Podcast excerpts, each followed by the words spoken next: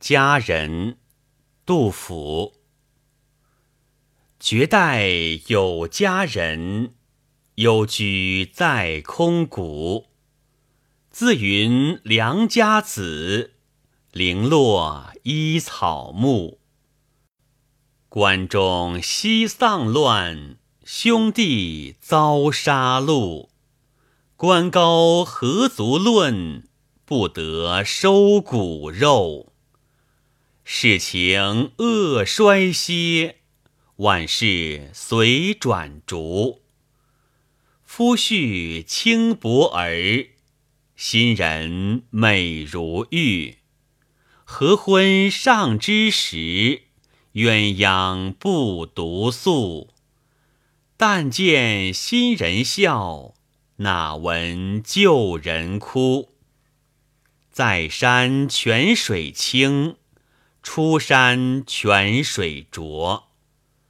势必卖珠回，牵罗补茅屋。摘花不插发，采柏动营居。天寒翠袖薄，日暮已修竹。诗的主人公是一个战乱时被遗弃的女子。在中国古典文学的人物画廊中，这是一个独特而鲜明的女性形象。诗一开头便引出这位幽居空谷的绝代佳人，接着以自云领起，由佳人诉说自己的身世遭遇。他说自己出身于高门府第，但生不逢时。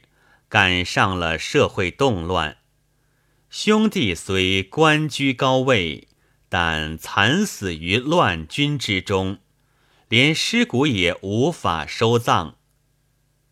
在这人情世态随着权势转移而冷暖炎凉的社会里，命运对于不幸者格外冷酷。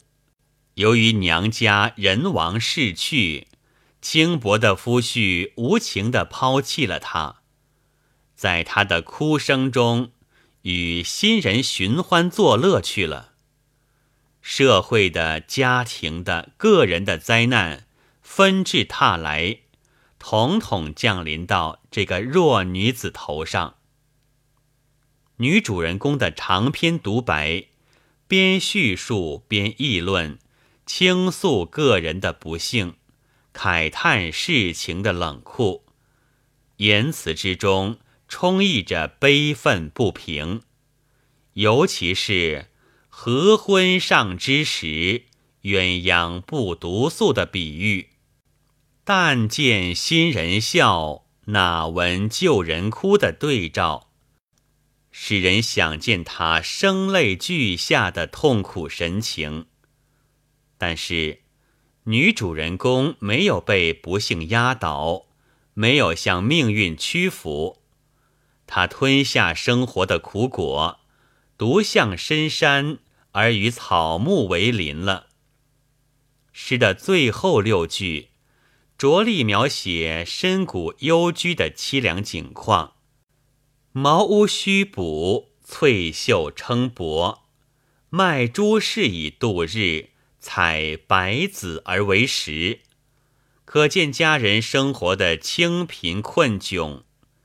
手不加饰，发不插花，天寒日暮之际，以修竹而临风，表现他形容憔悴和内心的寂寞哀怨。无论从物质、从精神来说。家人的境遇都是苦不堪言的，幸而尚有一个勤快的侍婢，出则变卖旧物，归则补屋采石，与主人相依为命。否则，那将是何等孤苦难耐呀！诗人在用赋的手法描写家人孤苦生活的同时。也借助笔性，赞美了他高洁自持的品格。